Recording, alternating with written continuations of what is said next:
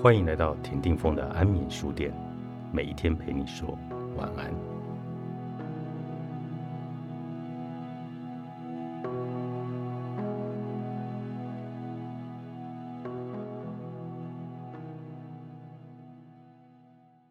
他说：“我经常在想，人为什么会把一些事情当作是正常、应该与理所当然呢？”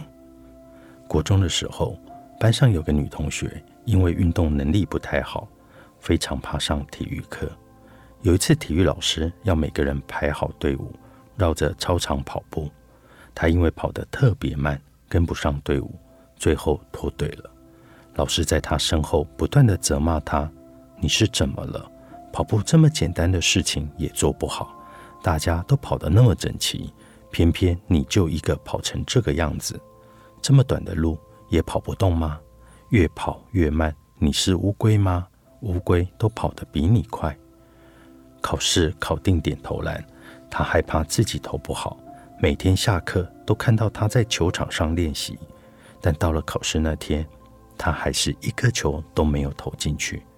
老师站在一旁，用冷冷的眼光看着他，叹口气对他说：“我教书教了这么多年。”还真的没有看过有人投十颗都没有进一颗的。投球这么简单的事情，你是有多笨呢？那次之后，班上许多男同学会躲在他背后笑他：“乌龟，乌龟跑得慢，乌龟，乌龟不会投球。”后来，他每次上体育课都会开始闹胃痛，有几次痛得受不了，跑到厕所干呕。我会在厕所的门外等他。我很怕他会昏倒在厕所里面。渐渐的，他连其他的课也不敢来上了。升国三的那个学期，他就休学了。那时候不像现在有那么多的通讯软体，根本也无从得知他的消息，只有一个又一个的传说。从那之后，我就没有再见过他了。等到过了很多年，回老家过年时，在车站遇见他。他主动跑来跟我打招呼，看起来蛮有朝气的。我们约了一起吃饭闲聊。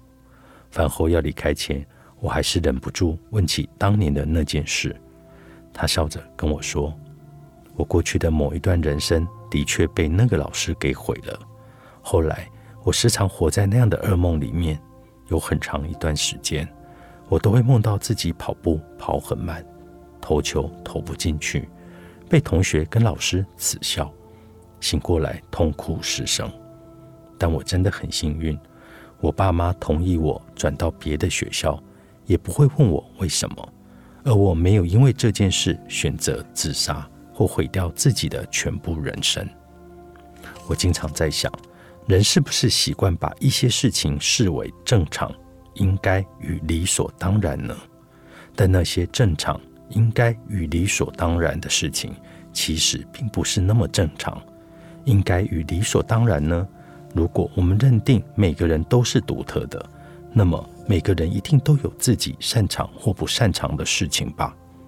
有人擅长运动，有人擅长读书，有人擅长唱歌，有人擅长画画。同样的，也有人怎么样努力，依然有做不好的事情。这就好像是过敏反应，有的人吃花生不会过敏，有的人吃花生可能会过敏到窒息死掉。但如果有一个人因为自己可以吃花生，就认为全世界的人都可以吃花生，于是硬把花生塞到那个不能吃花生的人嘴里，这不就等于谋杀吗？我们是不是经常在生活里用这样的态度跟想法，把一些可怕的事情？强加在别人的身上，逼迫别人在有意或无意之间杀害过许多人呢。我们回家吧。